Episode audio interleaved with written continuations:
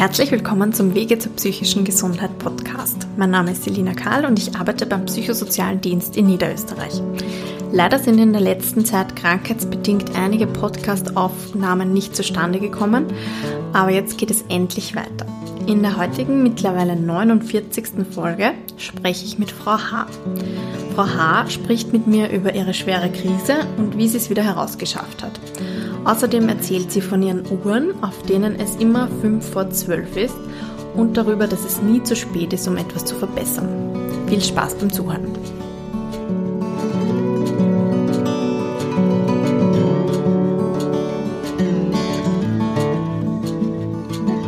Grüß Sie, Frau H. Vielen Dank, dass Sie sich Zeit genommen haben und damit meinen Podcast aufnehmen. Können Sie sich mal kurz selber vorstellen, bitte? Sehr gerne. Ich werde im Frühling 59, habe zwei erwachsene Kinder, war die größte Zeit alleinerziehend, habe mich von den, vom Vater meiner Kinder scheiden lassen wegen grober Eheverfehlungen, ähm, habe die Kinder dann wirklich, sie sind ganz, ganz tolle Menschen geworden. Ich hatte trotz der beiden Kinder, die ich alleine versorgt habe, immer einen Vollzeitjob, habe dann auch noch zusätzlich Haus und Haustiere versorgt, ähm, bin wohnhaft in Niederösterreich und äh, freue mich jetzt da, diesen Podcast machen zu dürfen. Ich freue mich auch. Ähm, vielleicht können wir gleich direkt ins Thema hineinrasseln. Was war Ihre große Krise im Leben? Wie, wieso sind Sie bei uns gelandet? Ich war fast 35 Jahre in ein und derselben Firma tätig. Die war in der, also in der Zeit, wo ich dort war, wurde die auch ähm, wie eine zweite Familie für mich. Habe mich sehr, sehr wohl gefühlt dort. Und dann kam der Zeitpunkt, wo ich ähm, plötzlich den Job verloren habe, weil die Firma in Konkurs gegangen ist. Meine Kinder waren zu dem Zeitpunkt dann schon erwachsen. Das heißt, ähm, ich musste mich nicht mehr um meine Kinder kümmern, hatte jetzt auch ähm, keinen Job mehr, in dem ich mich beweisen konnte. Habe mir dann die Sinnfrage gestellt, warum überhaupt aufstehen? Die Kinder brauchen mich nicht mehr, in der Arbeit werde ich nicht mehr gebraucht. Ja, und dann ist er, dann hat es mir den Teppich unter den Füßen weggezogen und ähm, ich bin in die Depression. Also ich bin ganz, ganz tief in ein Loch gefallen. Mhm. Das hat sich so weit geäußert, dass ich nicht mal die Kraft hatte, aufzustehen, um meine Zähne zu putzen, um mich duschen zu gehen. Wenn meine Kinder nicht äh, immer wieder zu mir gekommen wären, ich glaube, ich wäre eine Woche, zwei Wochen einfach nur auf der Couch gelegen und hätte gar nichts gemacht. Mhm. Was mir auch schon, doch schon ein bisschen geholfen hat und äh, ähm, ja, das waren die Katzen, wir hatten, wir hatten zu der Zeit drei Katzen. Also die habe ich, die konnte ich doch versorgen. Das war das Einzige, was mich da ein bisschen, ähm, wo ich mich aufgerafft habe und äh, wo ich mich wirklich drum gekümmert habe. Da war wieder doch ein bisschen was da, worum ich mich kümmern musste. Mhm. Und wie lange ist das so gegangen, bis Sie sich gedacht haben, Sie müssen jetzt irgendwas unternehmen? Oder wie ist da dann der erste Schritt Richtung Hilfe gekommen?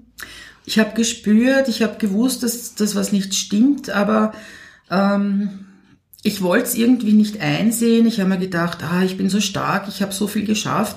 Ich werde da sicherlich auch alleine wieder rauskommen aus, diesen, aus diesem tiefen, tiefen, dunklen Loch. Ähm, nur das war nicht möglich und ich hätte es mit Sicherheit auch nicht alleine geschafft.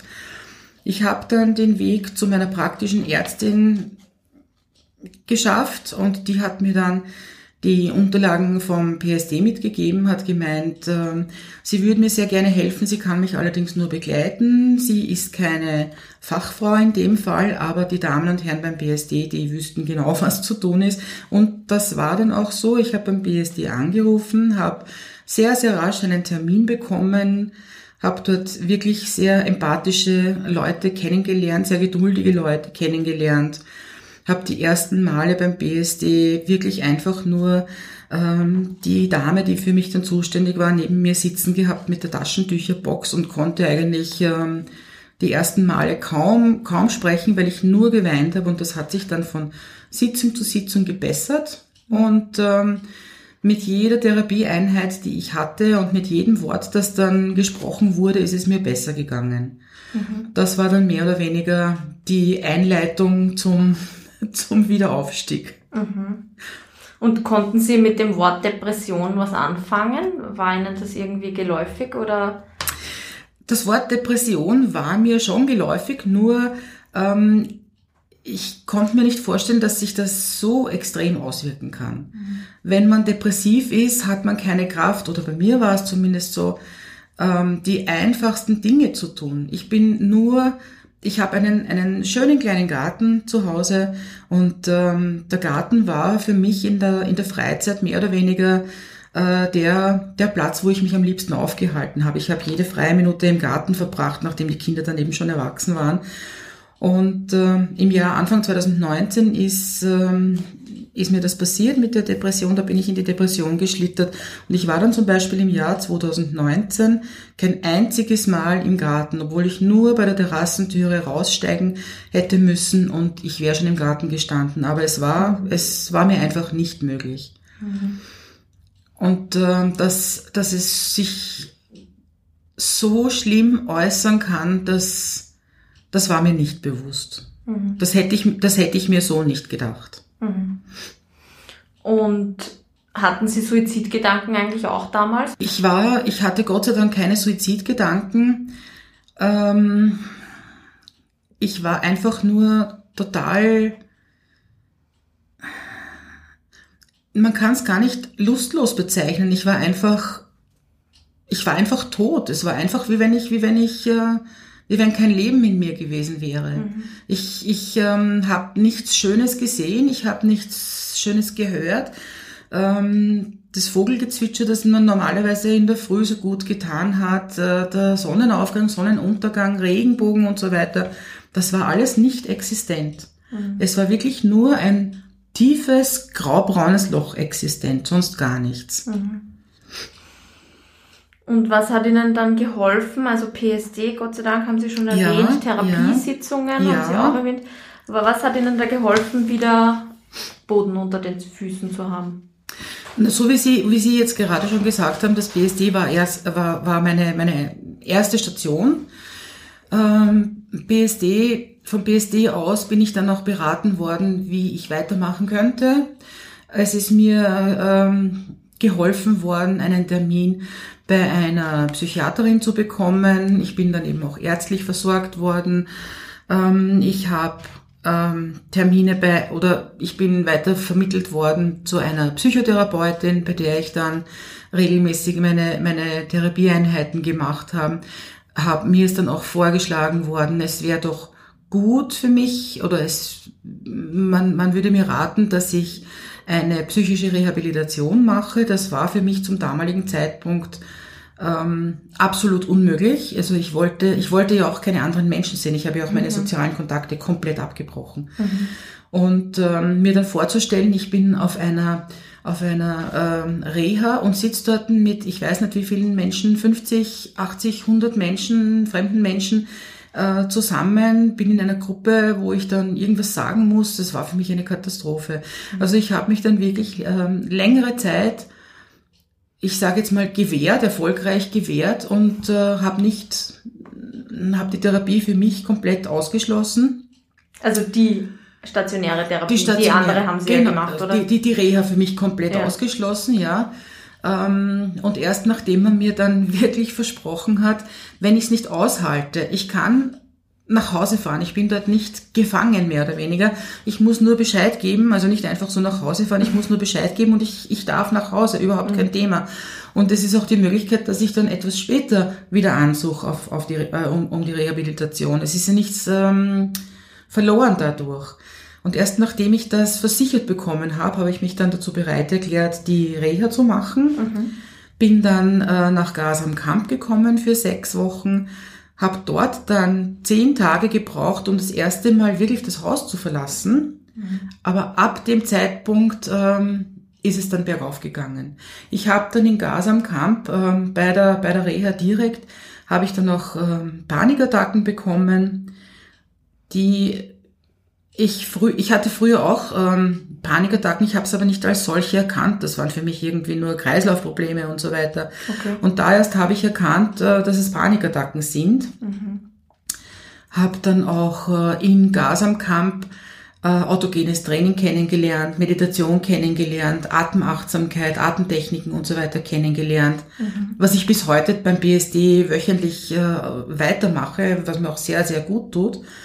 Und ähm, bin dann nach diesen sechs Wochen wirklich deutlich positiver und stärker nach Hause gefahren.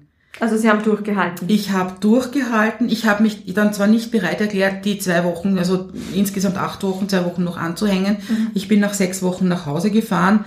Ich wollte es nicht überstrapazieren und ich denke, das war gut so, dass ich nach den sechs Wochen bereits nach Hause gefahren bin. Mhm. Habe dann zu Hause ähm, wirklich einiges, nicht alles, aber einiges umsetzen können, was ähm, auf der Reha besprochen wurde. Und habe dann knappes Jahr später äh, wieder eine Reha machen dürfen, wieder in Gas am Camp. Und in dem Fall war es dann schon, schon so, dass ich auf dem Weg nach Gas im, im Auto habe ich mich schon in Gas angekommen gefühlt. Also ich habe mich wirklich schon sehr gefreut drauf. Ich hatte dann auch das Glück, dass ich dort äh, sehr viele von den Therapeuten und auch Ärzten ähm, wieder gehabt habe, die ich im Jahr davor hatte. Mhm. Äh, die konnten sich auch sehr, sehr gut an mich erinnern. Das hat mich auch sehr gefreut. Und ähm, diese zweite Reha, die hat dann wirklich extrem viel gebracht. Die hat dann wirklich extrem viel gebracht. Mhm. Zwischen den beiden Rehas habe ich äh, weiterhin meine Therapien gemacht, bin weiterhin im BSD gewesen, war weiterhin bei meiner Psychotherapeutin ähm, habe weiterhin natürlich meine Medikamente genommen. Ich nehme bis heute Medikamente, aber ich bin äh, auf einer sehr, sehr geringen Dosis. Mhm. Und äh, ja, bin dann eben nach der zweiten Reha wirklich so richtig zurückgekommen ins Leben, sage ich mal. Mhm. Habe dann auch bemerkt, dass es, habe dann selber sehr rasch bemerkt, dass es mir besser geht, weil ich die die Schönheit des Lebens wieder gesehen habe, weil ich den mhm. Sonnenaufgang bemerkt habe, weil ich den, den Mond bemerkt habe, weil ich die Vögel gehört habe. Und das war für mich persönlich dann schon ein sehr, sehr gutes Zeichen. Mhm. Und je mehr von diesen, von diesen Zeichen ich, ähm, oder je mehr von dieser Schönheit ich gesehen habe, desto leichter ist es mir gefallen, wieder ein Stück, wieder ein Stück weiter raufzuklettern, wieder ein mhm. Stück weiter raufzuklettern. Ja, also es war durchaus, es war sehr, sehr gut, dass mich meine Therapeutinnen, die, die Ärztin, Sozialarbeiterin und so weiter, dass die da wirklich nicht locker gelassen haben und sehr, sehr sanft ähm, immer wieder nachgefragt haben, naja, vielleicht wäre die Therapie jetzt, die Reha doch äh, gut. Mhm. Hat sehr gut gepasst alles. Mhm. Und wie viel Zeit ist in Ihrem Fall vergangen zwischen dem, wo Sie gesagt haben, Sie haben sich gar nicht mehr lebendig gefühlt, das Leben ja. war Ihnen ausgesaugt ja. und dem Moment, ja. wo das Leben wieder zurück war? Ja. Äh, begonnen hat's im Frühling, also März 2019. Mhm. Und äh, die erste Reha war dann 2020, von Juli bis August 2020.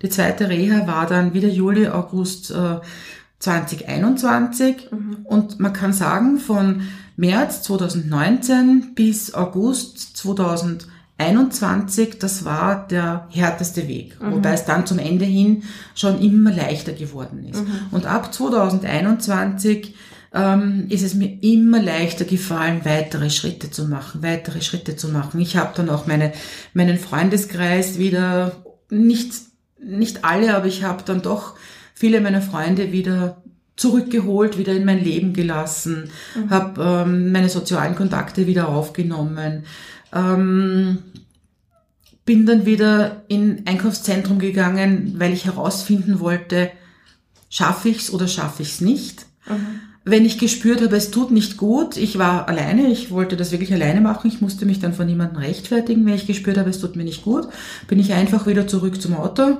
habe mich ins Auto gesetzt, habe meine Atemtechniken gemacht, und äh, bin dann eben wieder nach Hause gefahren. Aber ich habe es eben immer wieder probiert und ich wollte, ich wollte mich nicht von der Depression besiegen lassen. Ich, ja, ich, ja, das kann man durchaus so sagen. Mhm. Ich wollte mich nicht von der Depression besiegen lassen. Mhm.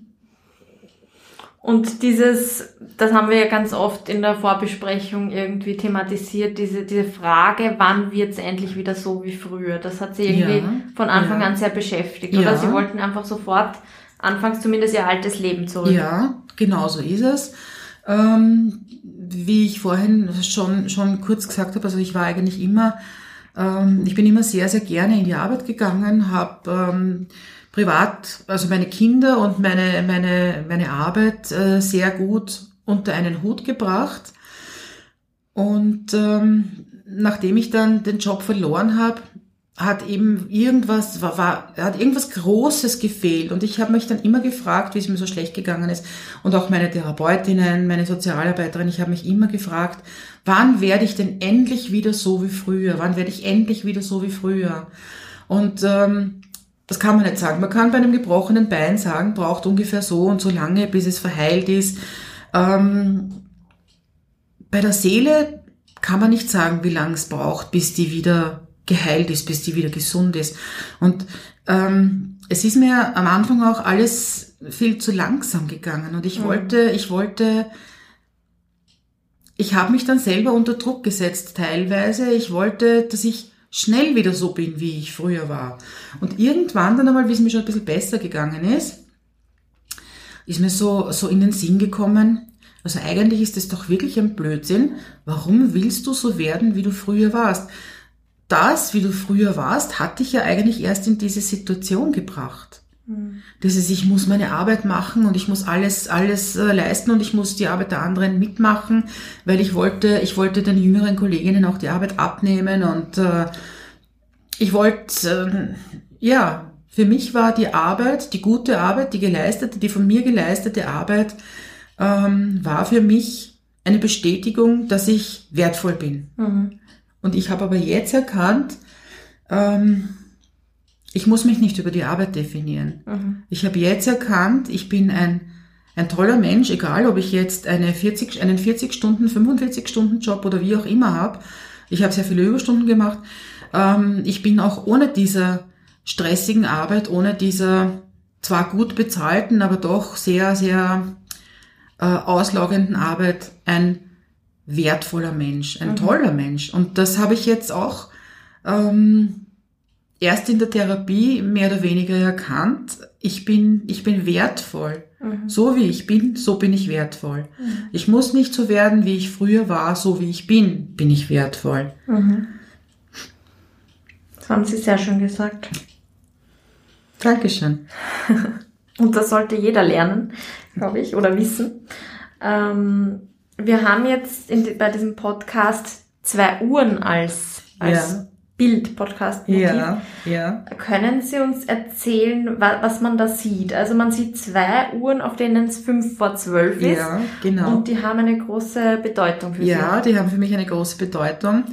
Äh, Nachdem es mir wieder besser gegangen ist, habe ich begonnen, auch ein bisschen was in meinem ähm, Haus, also mein Haus ist ja mehr oder weniger mein Nest, mein Stützpunkt, habe ich auch begonnen, in meinem Haus wieder einiges ähm, umzugestalten.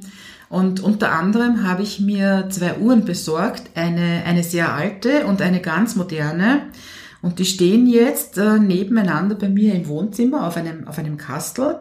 Dahinter ein ganz ein tolles Bild, das ein Kollege in, in, in Gas gemalt hat für mich.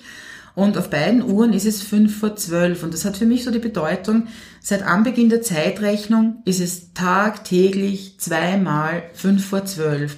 Und wenn man sich das überlegt, das ist schon sehr, sehr oft. Es war wirklich schon sehr, sehr oft fünf vor zwölf. Und diese Mentalität, um Gottes Willen, es ist fünf vor zwölf, äh, das, es, es bringt doch nichts. Es ist egal, auch wenn es fünf vor zwölf ist, auch wenn es zwölf ist, es ist vollkommen egal. Es wird am nächsten Tag wieder fünf vor zwölf sein. Wir sollen jetzt nicht darauf warten, dass irgendwas passiert. Wir sollen ähm, unser Leben in die Hand nehmen, unsere Zukunft in die Hand nehmen, egal wie spät es ist. Ähm, kein Schindluder treiben mit äh, Ressourcen, egal ob die jetzt sehr teuer sind oder ob die günstiger sind, komplett egal äh, kein Schindluder treiben mit unserer Umwelt. Das beginnt damit, ich, ich äh, verstehe es nicht, warum man zum Beispiel Zigarettenstummel einfach so in der Natur, ins, ins Wasser äh, werfen muss, wenn man weiß, wie lange ein Zigarettenstummel braucht, ähm, um sich unter Anführungszeichen zu, zersetz, zu zersetzen. Also das ist, das ist wirklich schrecklich. Ähm, es ist fünf vor zwölf, aber egal, wir können auch fünf vor zwölf sehr viel, sehr viel erreichen. Wir müssen es nur wollen.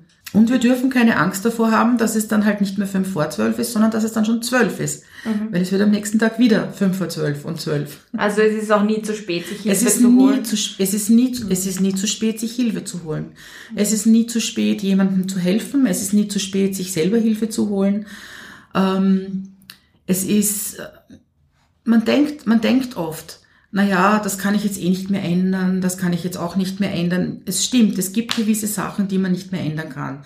Äh, wenn das Glas runterfällt und es ist zerbrochen, man kann es zwar kleben, äh, eventuell, aber es wird nie wieder so werden wie, wie früher.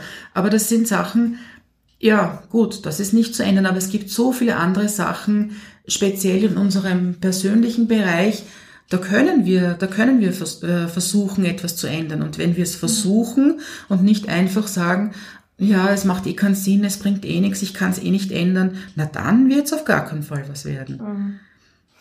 Und woher haben Sie diese Motivation hergenommen, wie Sie in dem schwarzen, dunklen Loch waren? Ich habe mir, ich hab mir ähm,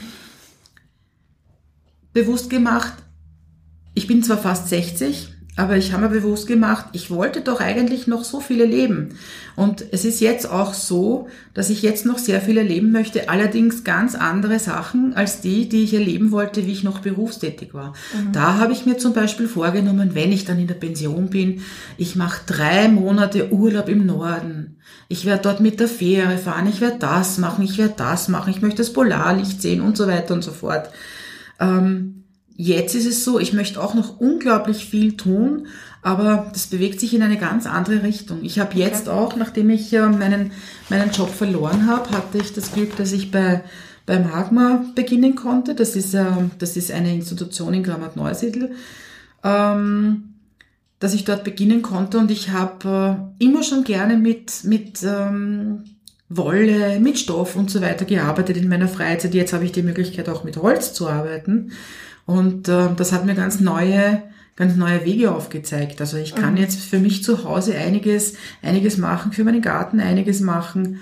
Und ähm, was noch dazu kommt, äh, ich habe mir zwei Hunde aus dem Tierheim geholt und die zwingen mich jetzt unter Anführungszeichen dazu, mit denen rauszugehen. Mhm. Ähm, und jeder Schritt, den, den ich in der Natur mache, ist auch ein Schritt, den meine Seele vorwärts macht. Mhm.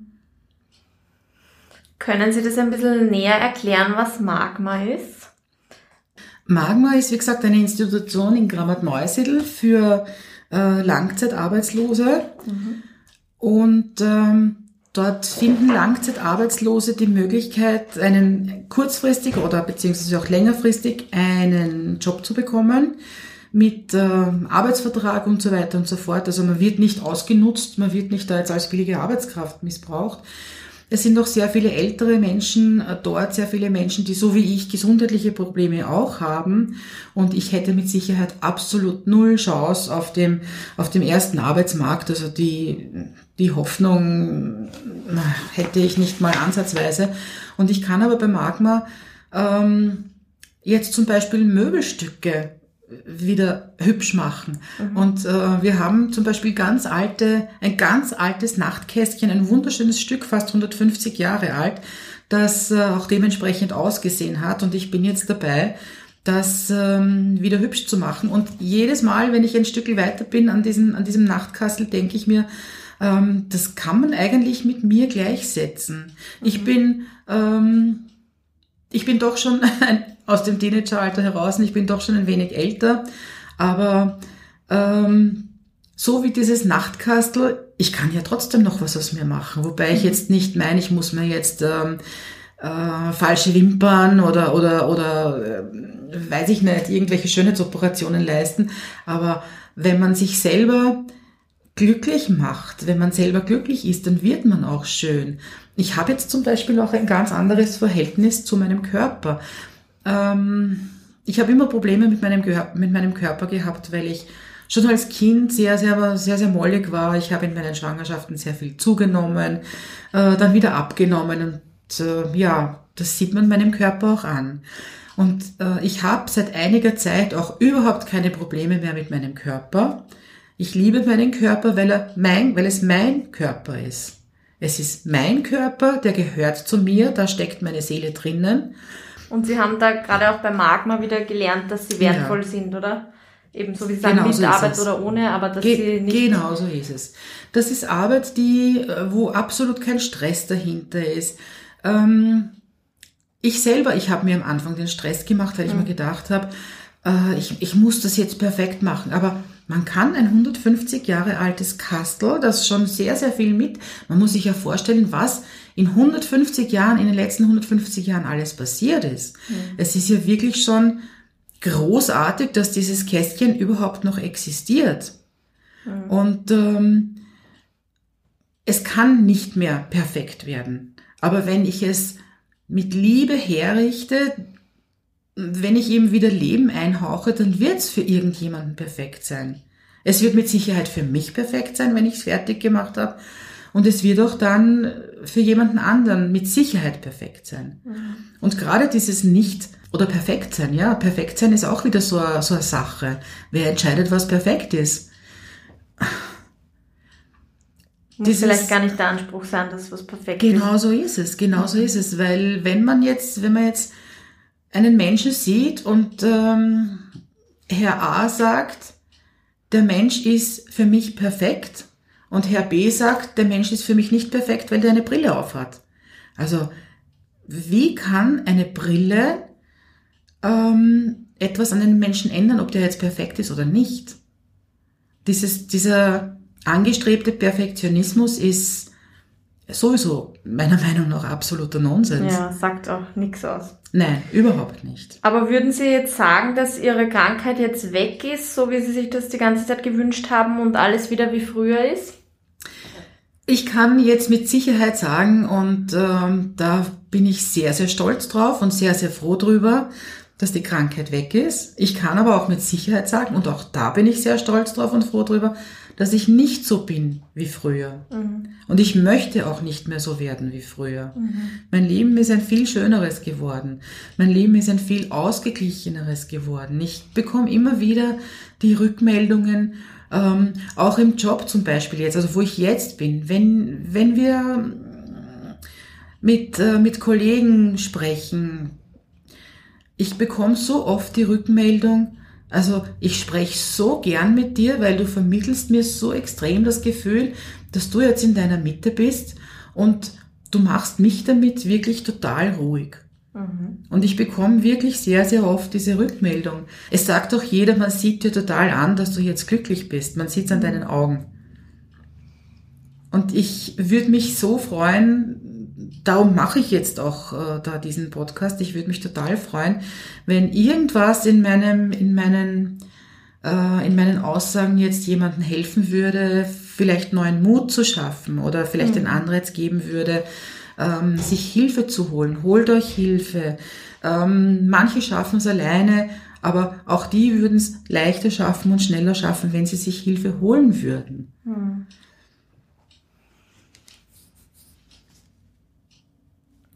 Gibt es noch irgendwas, was wir jetzt vergessen haben, was Sie uns unbedingt sagen wollten? Also, wie gesagt, man braucht sich nicht über, über irgendwas Bestimmtes definieren.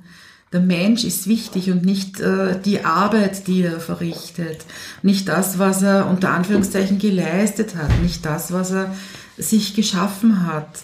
Ähm, der Mensch ist wichtig. Ähm, Selbstachtsamkeit ist wichtig, das ist mir auch bewusst geworden. Selbstachtsamkeit. Man muss nicht immer nur den Tisch schön decken, wenn man Gäste bekommt. Ich habe das auch gemacht. Wenn Gäste gekommen sind, ich hatte immer den Anspruch, ich muss einen wunderschön gedeckten Tisch haben. Ich muss unglaublich gutes Essen machen. Und wenn ich einen Veganer, einen Vegetarier und einen äh, Fleischesser hatte, habe ich drei verschiedene Menüs gemacht, weil ich jedem gerecht werden wollte. Mhm. Ähm, aber das muss nicht sein, dass man immer nur für andere sowas tut. Ich mache es jetzt so, äh, ich richte mir meinen Kaffee her, ich richte mir meinen Frühstückskaffee her am Wochenende, im Frühling, im Sommer, im Herbst, wenn es die Jahreszeit erlaubt, natürlich auf der Terrasse. Ähm, ich habe mir ein besonders hübsches Hefe gekauft, einen besonders hübschen Teller. Ich bringe mir das alles auf einem, auf einem ganz, ganz netten Tableau auf die Terrasse, setze mich dann dort unter den Sonnenschirm und genieße den frischen Morgen beziehungsweise den Nachmittag, den warmen, egal welche, welche äh, Tageszeit es ist man kann sich zu jeder Tageszeit mit Kaffee oder Tee, es muss ja kein Kaffee sein, mit Kaffee, Tee, mit, ähm, mit, mit Wasser, mit was auch immer, einfach hinsetzen und sich am Leben erfreuen. Und haben Sie nicht gesagt in der Vorbereitung, dass Sie sich das nie gegönnt haben, hinzusetzen ja, im Café, das ist, immer das ist richtig, das ist richtig. Mhm. Ich habe mir, mir persönlich nie etwas gegönnt. Mhm. Früher war es so, nach der Arbeit, ich ähm, ich hätte es nicht weit gehabt in ein großes Einkaufszentrum und ich bin auch hin und wieder direkt nach der Arbeit hingefahren, bin aber nicht weit gekommen, bin dort in dieses Einkaufszentrum hineingegangen und habe in der Sekunde Gewissens, Gewissensbisse bekommen. Wie kannst du das machen? Du kannst nicht in das Einkaufszentrum gehen, deine Kinder sind zu Hause, du musst zu deinen Kindern und so weiter und so fort, auch wenn meine Kinder dann schon im Teenageralter waren. Ähm, ich habe eigentlich, ähm, oder wenn ich einkaufen gegangen bin, ich wollte für mich etwas kaufen und der Endeffekt war der, dass ich für meine Kinder unglaublich viel gekauft habe und für mich aber nichts.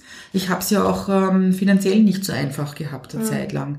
Und bevor ich mir etwas gekauft habe, habe ich für meine Kinder etwas gekauft. Mhm. Ähm, jetzt ist es so, Gut, meine Kinder sind jetzt erwachsen, aber ich habe das lange in mir gehabt, wenn ich irgendwo war und ich habe was gesehen. Ah, das könnte für meine Tochter nett sein. Ah, das könnte für meinen Sohn nett sein. Aber dann habe ich mich eigentlich gleich wieder zurückgeholt und habe mir gedacht, hm, die sind erwachsen. Meine Tochter ist um die 30, mein Sohn ist knapp vor 30. Die sind erwachsen. Ich brauche auf die nicht mehr schauen. Natürlich als Mutter schaut man immer auf seine Kinder, aber in einer anderen Art und Weise.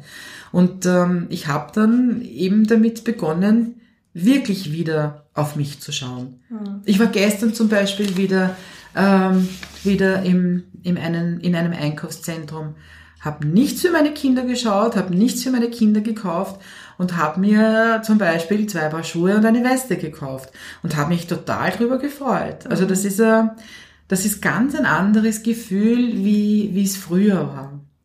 Ich, mhm. Ich schätze mich jetzt viel mehr. Ich schätze mich jetzt viel mehr. Ich schätze meine Bedürfnisse viel mehr. Ich stelle meine persönlichen Bedürfnisse nicht hinten an.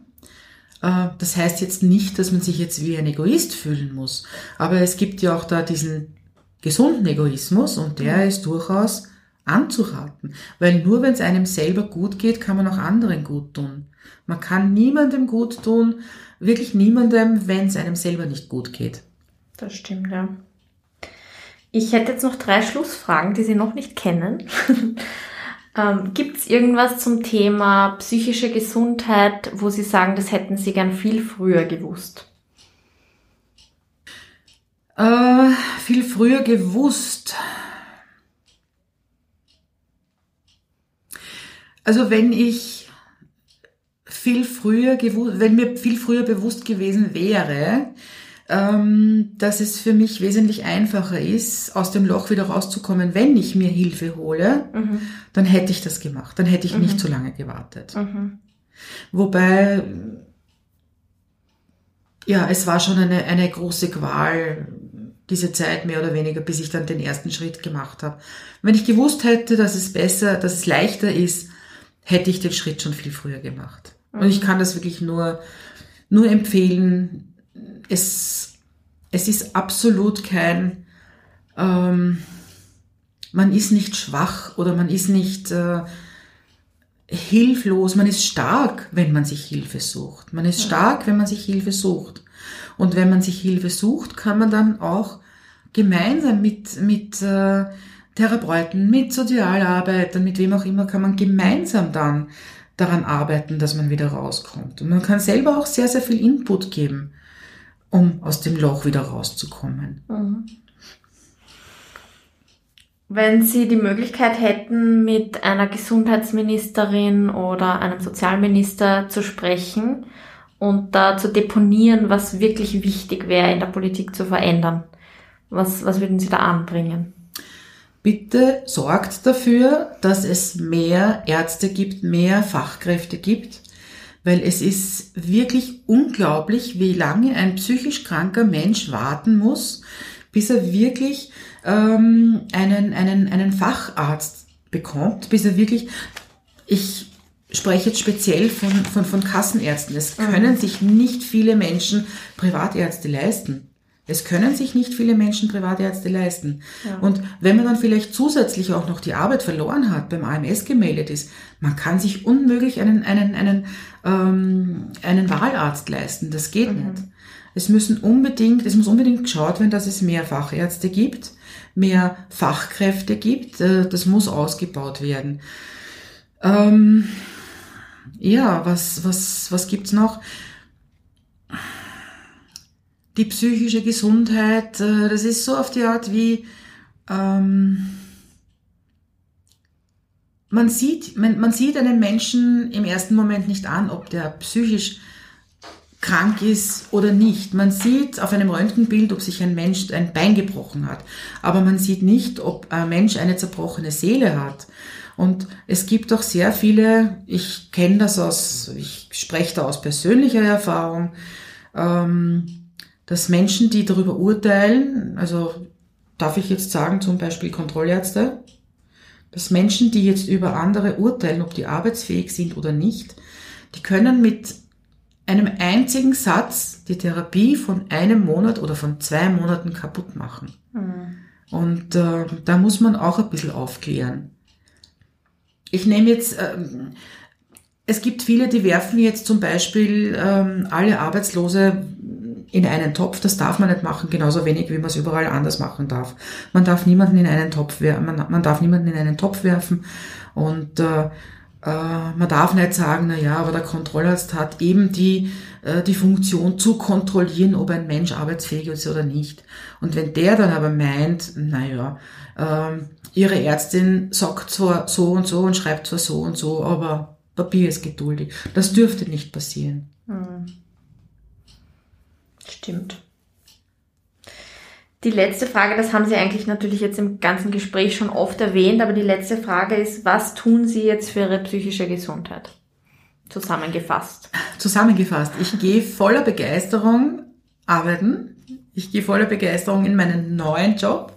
Es ist sogar so, wenn ich jünger wäre, wenn ich keine, wenn ich nicht so arge gesundheitliche Probleme hätte, dann würde ich wirklich schauen, dass ich äh, mich umschulen lassen äh, kann ähm, zur, zur, zur Tischlerin. Also das wäre, das wäre ideal. Das wäre wirklich ideal. Ähm, ich gehe regelmäßig raus, ich mache bei jedem Wetter meine, meine Runden. Ich gehe nach wie vor einmal in der Woche zum PSD und habe da eben das Gespräch mit meiner Sozialarbeiterin, die ich jetzt ja in der Zwischenzeit schon äh, drei Jahre kenne. Und ich habe nach wie vor einmal in der Woche autogenes Training beziehungsweise Meditation. Ich, ich gönne mir immer wieder selber was im Bereich des Möglichen. Es muss ja nichts Großes sein. Es ist ja, es ist ja wirklich auch, äh, man kann sich eine einzelne Blume kaufen. Man kann sich eine einzelne Hyazinthe im Topf kaufen. Kostet nicht viel und man hat tagelang wirklich Freude damit. Ich achte, ich achte auf mich. Ich, ähm, ich spring nicht in die Dusche und mach schnell, schnell, damit ich dann wieder Zeit habe, um das Haus zu putzen oder sonst irgendwas, sondern ich gehe duschen, ähm, ich creme mich dann ein, ich, ich verwöhne mich selber und ähm, das trägt alles dazu bei, dass man sich selber viel mehr wertschätzt. Mhm. Und Sie haben gesagt, Sie sagen jetzt öfter Nein, wenn Sie Nein ja, meinen. Oder Sie sagen Termine ab, wenn Sie sich was genau für sich so vorgenommen ist es, haben. Genau so ist es. Also wenn es jetzt nicht wirklich etwas ganz, ganz Gravierendes ist, ähm, wo jetzt wirklich viel davon abhängt, wenn ich für mich etwas, äh, etwas ausgemacht habe, wenn ich für mich irgendwas geplant habe und jemand anderer sagt, na, das kannst du doch verschieben, kannst du nicht lieber das oder das machen? Nein, du kannst deines verschieben, ich mache das gerne ein anderes Mal mit dir, aber heute oder morgen oder je nachdem, wann eben ich für mich denn irgendwas geplant habe, ist meine Zeit und die halte ich jetzt auch ein. Und ich bin jetzt auch so, ähm, ich habe früher oft gedacht, so und am Samstag oder am Sonntag, weil unter der Woche, ich habe wie gesagt sehr lange, sehr viele Stunden gearbeitet. Am Samstag beginnst du in der Früh mit Badezimmer putzen, dann machst du das Stiegenhaus, dann machst du das, das, das, die Fenster und so weiter. Und ich habe mich selber extrem unter Stress gesetzt. Und wenn ich irgendwas dann davon nicht geschafft habe, dann war alles andere, was ich geschafft habe, schon wieder nichts wert, weil ich habe nicht alles geschafft, was ich mir vorgenommen habe. Jetzt ist es so, wenn ich mir was vorgenommen habe, was jetzt eben Haushalt betrifft, ähm, ich mache was, aber wenn ich dann keine Lust mehr habe, dann lasse ich es einfach bleiben und ich denke, gut, mache ich später weiter, mache ich morgen weiter, es ist draußen wunderschön, ich setze mich jetzt ein bisschen raus oder ich gehe mit den Hunden in die Au und, und, und, und schau mal, was sich da tut. Ja, Selbstfürsorge wird bei mir jetzt wirklich ganz groß geschrieben. Und die Menschen, die, die mich gern haben, die mich mögen, die akzeptieren das auch. Und wenn das, wenn da jemand ist, der dann sagt, ah, wenn du deine Pläne für mich nicht änderst, ich sehe ja, wie viel ich dir wert bin, komplett egal, dann bin ich aber diesem Menschen nichts wert und dann muss ich den nicht mehr um mich haben. Mhm. Wenn der nicht akzeptiert, dass ich jetzt äh, für mich etwas tun möchte. Sehr schöner Schlusssatz. Vielen Dank, Frau H. Ich hoffe wirklich, sehr dass gerne, Sie da sehr Leuten, gerne. die vielleicht auch gerade in so einem dunklen Loch stecken, ja, das würde mich sehr können. freuen. Das würde mich wirklich sehr freuen. Gebt die Hoffnung nicht auf. Es, äh, ich kann nur von mir, von mir aus äh, sagen, alles, was sich für mich bisher wie eine Katastrophe, wie im ersten Moment wie eine Katastrophe angefühlt hat, hat sich dann unterm Strich als äh, das Beste herausgestellt, was mir passieren konnte. Sehr schön. Vielen Dank, Frau Hahn. Sehr gerne. Vielen Dank fürs Zuhören. Heute möchte ich mich ganz herzlich für 24.000 Downloads bedanken. Das ist wirklich ein sehr großer Erfolg für uns. Ich hoffe, die KlientInnen, Angehörigen und Fachleute, die ich bisher in den Podcast eingeladen habe, konnten ein paar offene Fragen rund um das Thema psychische Gesundheit klären, die Schwelle, Hilfe in Anspruch zu nehmen, senken und für mehr Aufklärung und weniger Tabus sorgen. Wenn Ihnen spannende Gäste oder Themen fehlen, Sie persönlich Kritik oder Nachfragen an uns richten wollen, schreiben Sie bitte ein E-Mail an s.karl.psz.co.at Genauere Informationen zu unseren aktuellen Öffnungszeiten und Erreichbarkeiten finden Sie auch auf unserer Webseite psz.co.at und in der Podcast-Beschreibung.